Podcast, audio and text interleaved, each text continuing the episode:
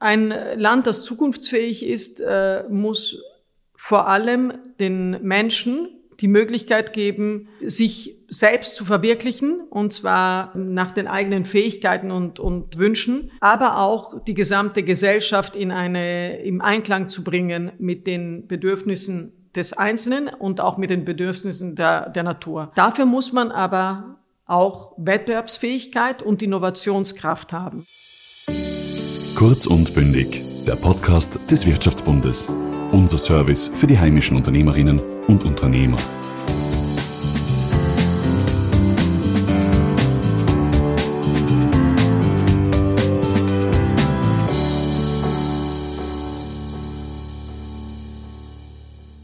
Dr. Antonella May Bochtler gilt als eine der besten Unternehmensberaterinnen der Welt. Nach einer beachtlichen Karriere im In- und Ausland ist die gebürtige Italienerin seit 2018 Leiterin von Think Austria im Bundeskanzleramt und berät Bundeskanzler Sebastian Kurz in wichtigen Fragen. Das Ziel ist, Österreich konsequent zum lebenswertesten, innovativsten und lernfähigsten Land im Herzen Europas weiterzuentwickeln. Wir sprechen heute mit ihr über die ersten drei Jahre von Think Austria und ihre Ideen für die Zeit nach der Pandemie. Mein Name ist Valentin Petritsch und herzlich willkommen zu einer neuen Folge von Kurz und Bündig. Liebe Frau May-Bochtler, vielen Dank, dass Sie heute bei uns sind. Vielen herzlichen Dank für die Gelegenheit, mit Ihnen etwas über Think Austria zu sprechen. Sie leiten seit 2018 die Stabstelle für Strategie, Analyse und Planung im Bundeskanzleramt. Wie ging es Ihnen rückblickend die letzten drei Jahre? Sie mussten ja Ihre Rolle in der Bundesregierung erst finden. Ihr Resümee? Also mein Resümee ist äh, ein Wechselbad der Gefühle, ja, und zwar und auch der Themen. Wir haben ja am Anfang gestartet natürlich mit einer klaren äh, mit einer klaren Zielsetzung. Wir sind ja Strategie- und Planungsabteilung für den Bundeskanzler und haben natürlich auch sehr viele Themen definiert, die wir bearbeiten wollten und sind dann äh, mitten in der Bearbeitung dieser Themen und ich glaube mit einigen äh, spannenden Ergebnissen sind wir dann erstmal zu einem zu einem Schluss gekommen, zu einem äh, extern verursachten Schluss und äh, haben damit dann äh, einiges, äh, ich sag mal, ähm, zumindest mal eine, eine Spur verschieben müssen oder abwarten müssen. Und dann haben wir wieder gestartet und haben da wieder die Themen definiert, etwas umdefiniert und dann kam Corona. Und dann kam, kam Corona und äh, das hat natürlich unsere Agenda sehr, sehr stark definiert. Wenn ich aber äh, vielleicht die Aktivität von Think Austria in drei Worten resümieren müsste, dann hat sich de facto nicht viel geändert von Anfang an. Wir stehen für drei Themen. Einmal Zukunftsradar, wir schauen immer, was sind die neuesten Trends in, in der Zukunft und was ist das, was äh, die Zukunft Österreichs beeinflusst. Zweitens Wirksamkeitsbarometer. Wir versuchen zu sehen, was ist das, was wirklich wirksam ist für Österreich, was lässt sich übertragen. Und Umsetzungsriemen. Und diese drei Themen begleiten uns von Anfang an, ähm, dass wir versuchen, bestmöglich die Zukunft anzudenken, bestmöglich versuchen zu sehen, was wirkt und was wirkt nicht und dann auch äh, das Ganze in die tägliche Arbeit der Regierung einfließen mhm. lassen. Wie kann man sich das vorstellen? Wie sieht Ihr Arbeitsalltag aus und die Ihrer Mitarbeiter? Dass am Ende des Tages dann ein fertiges Papier der Regierung vorliegt? Also zunächst mal muss ich, muss ich enttäuschen. Es gibt keine fertigen Papiere, äh, die äh, an die Regierung gegeben werden oder für die Regierung gemacht werden. Äh, wir sind, ich sag mal, eine kontinuierliche, wir arbeiten kontinuierlich an Themen und das ist auch der Wert unserer Arbeit. Wir nehmen uns Themen holistisch an und bearbeiten sie von allen, von allen Perspektiven aus und entwickeln immer wieder Kurzbriefings, mit denen man kurzfristig arbeiten kann und die man auch kurzfristig in, in Meetings oder in, äh, auf Reisen äh, einfließen lassen kann zu einzelnen Themen. Das können Standpunkte sein zu bestimmten Themen, das können Analysen, Benchmarkings sein zu bestimmten Themen, Best-Practice-Analysen. Das ist ganz unterschiedlich, je nachdem, um, welche, äh, um welches Themenfeld es sich handelt. Und äh, wie arbeiten wir? Sehr intensiv. Also hier, äh, ich würde sagen, ich komme ja aus dem Beratungsumfeld und bin gewohnt, sehr, äh, sehr lange und sehr intensiv zu arbeiten. Und diese, diese Arbeitsweise haben wir zum Teil hier übertragen müssen, um wirklich die, die Themen effektiv und auch, ich sag mal, mit der zeitlichen Dimension auch liefern zu können. Sie gelten ja als eine der besten Beraterinnen weltweit, haben selbst eine beachtliche Karriere als Unternehmensberaterin. Wo orientieren Sie sich am meisten und woran erkennen Sie nachhaltige und zukunftsfitte Ideen und Entwicklungen? Die, ich glaube, das Wesen guter Beratung, äh, also oder gute Beratung hängt immer von zwei Themen ab, mindestens ja. Aber das eine ist, dass man einen äh, sogenannten Klienten hat, einen Kunden hat, der nicht beratungsresistent ist, sondern sie, sich die Sachen anhört. Und das ist hier optimal äh, gegeben. Mit dem Bundeskanzler äh, ist es so, dass wir jemanden haben, der extrem äh, offen ist und wirklich sich äh, für alle möglichen neuen Themen interessiert und auch immer auf der Suche ist nach neuen Perspektiven. So, und jetzt die Voraussetzung für gute Beratung eines sag mal, beratungsoffenen Kunden, in dem Sinne internen Kunden, ist, dass man diese neuen Perspektiven generiert. Und die neuen Perspektiven entstehen immer nur, wenn man außerhalb der eigenen Bubble sich bewegt. Man muss immer rausgehen, man muss mit Menschen sprechen, man äh, muss vor Ort sein. Ich bin gewohnt, und das ist jetzt wirklich in der Corona-Zeit etwas, was sehr, sehr einschränkend ist, dass ich immer äh, dorthin reise, wo wir die besten auch die besten, die sogenannten Best Practices finden. Man muss sich das wirklich anschauen, hinterfragen, sehen, ähm, was funktioniert, was funktioniert nicht. Und dieses, sag mal, diese, diese breite Recherche und die Neugierde, die man braucht und das sich nicht sofort von der ersten, äh, vom ersten Eindruck beeindrucken lassen, das ist die Fähigkeit des guten Beraters. Und dann kommt eine, ich würde sagen, Kernkompetenz oder eine, ja, der Kernkompetenz jeder guten Beratung, dass man analytisch arbeitet. Ja, ähm, man lässt sich nicht von Ideologien äh, täuschen, man lässt sich nicht von Meinungen täuschen, sondern man versucht immer analytisch, evidenzbasiert vorzugehen. Und wenn man bestimmte, wenn bestimmte Themen, ähm, sag mal, äh, nicht ganz konklusive Zahlen äh, zur Basis haben, dann muss man sich mit dem Thema dann von einer anderen Perspektive beschäftigen. Also man darf sich nicht so schnell zufrieden äh, finden mit dem, was man prima vista sieht. Mhm. Sie haben ja auch letztes Jahr als eine der ersten im Zusammenhang mit der Corona-Krise ein flächendes Contact Tracing und den grünen Pass vorgeschlagen. Hätten wir mit diesen Mitteln die Krise bereits früher abwenden können? Also ich glaube, dass äh, wir die Krise nicht hätten abwenden können, aber wir hätten sie ja besser managen können. Ich glaube äh, sehr, sehr stark daran, dass wir Technologie ähm, Menschen zentriert einsetzen müssen und zwar intelligent und nicht, wie gesagt, ideologisch. Ja, also für mich ist es gar keine Frage, dass ein Contact Tracing äh, auf äh, digitaler Basis besser stattfindet, als wenn ich das, äh, äh ich sag mal, über äh, Nachtelefonieren und Zettelwirtschaft mache.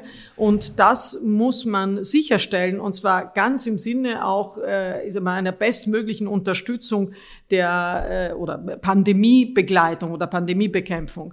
Und ich, äh, was ich wirklich äh, sehr kritisch sehe, ist, dass äh, man sehr gerne sofort solche Themen nimmt und ähm, ich würde sagen medial äh, versucht daraus Profit zu ziehen. Ja, und das ist meines Erachtens vollkommen kontraproduktiv. Äh, und das habe ich eben gesehen mit diesem damaligen Vorschlag.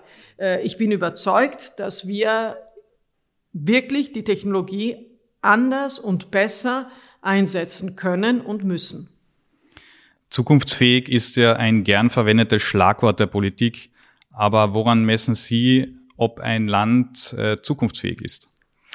Ein Land, das zukunftsfähig ist, äh, muss vor allem den Menschen die Möglichkeit geben, ähm, sich selbst zu verwirklichen, und zwar ähm, nach den eigenen Fähigkeiten und, und, äh, und Wünschen, äh, aber auch die gesamte Gesellschaft in eine, im Einklang zu bringen mit den Bedürfnissen des Einzelnen und auch mit den Bedürfnissen der, der Natur.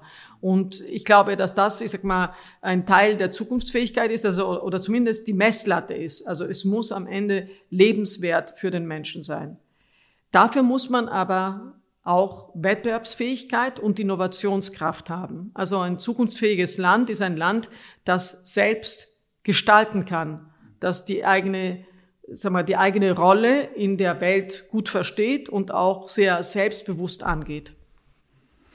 Und wo sind da äh, die drei Punkte, wo Ihrer Meinung nach Österreich noch anderen Ländern hinterherhinkt?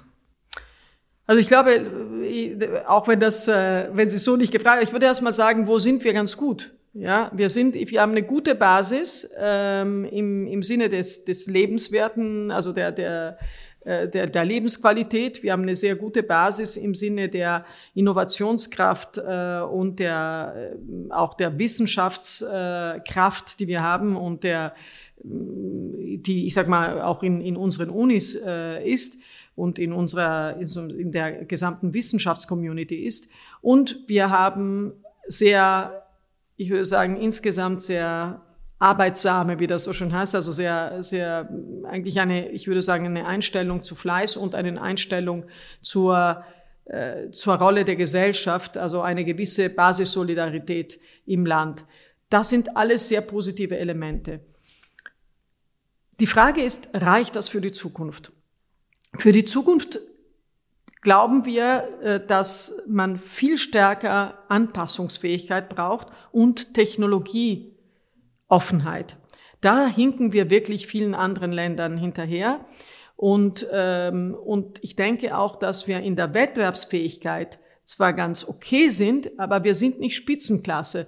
Und das ist etwas, was in Zukunft eine größere Rolle spielen wird. Also wenn wir unsere Lebens, äh, sag mal, Lebensqualität erhalten wollen und, den Wohlstand für alle erhalten wollen und auch eine, ich sag mal, eine gesunde Gesellschaft erhalten wollen, dann müssen wir in Sachen Wettbewerbsfähigkeit, in Sachen Innovationskraft und Technologieoffenheit einen erheblichen Schritt nach vorne kommen.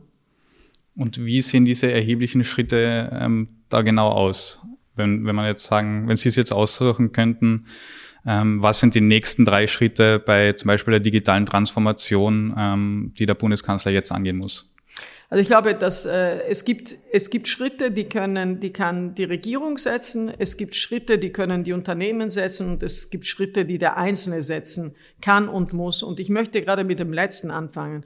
Zunächst mal geht es darum, äh, dass jeder für sich versteht und auch, ich sag mal, die Verantwortung übernimmt, äh, diese digitalen Möglichkeiten äh, einzusetzen. Also am Anfang und am Ende steht die eigene Einstellung dazu und die eigene, äh, auch die eigenen Kompetenzen und die eigenen Fähigkeiten dazu. Dazu kann natürlich die Schule äh, und die Ausbildung etwas beitragen, aber es ist vor allem eine Frage der Einstellung. Und dort müssen wir, ich glaube, das ist ein erster Schritt, dass wir für alle klar machen und auch die Möglichkeiten geben, dass jemand, äh, dass die digitale, sozusagen die digitale Kompetenz steigt. Das ist der erste Schritt.